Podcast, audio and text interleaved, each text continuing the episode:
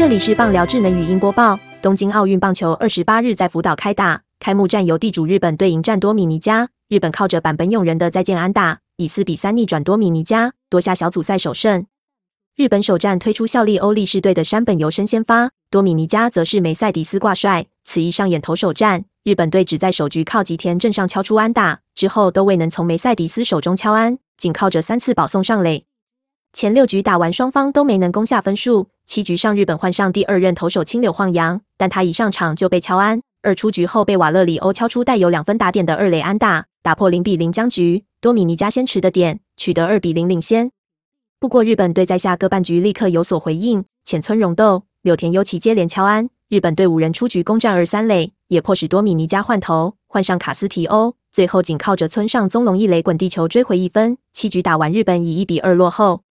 九局上，多米尼加再靠二支安打一保送再添一分保险分。不过日本队不轻言放弃，九局下最后反攻机会，一出局后柳田优起打出一雷滚地球，多米尼加投手忘了不为形成内野安打，近藤健介、村山宗隆接连敲安追回一分。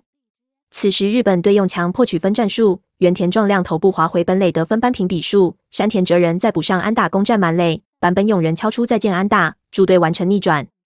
日本先发投手山本由伸用八十八球投六局。投出九次三振，两次保送，仅被敲二支安打，五十分。多米尼加梅赛迪斯表现不遑多让，前六局只被日本队敲一安，投出七次三振，三保送，直到第七局才又被连续敲二支安打，最终留下六局七 K 被敲三安，失一分的成绩。本档新闻由中时新闻网提供，毛婉婷编辑，微软智能语音播报，慢投录制完成。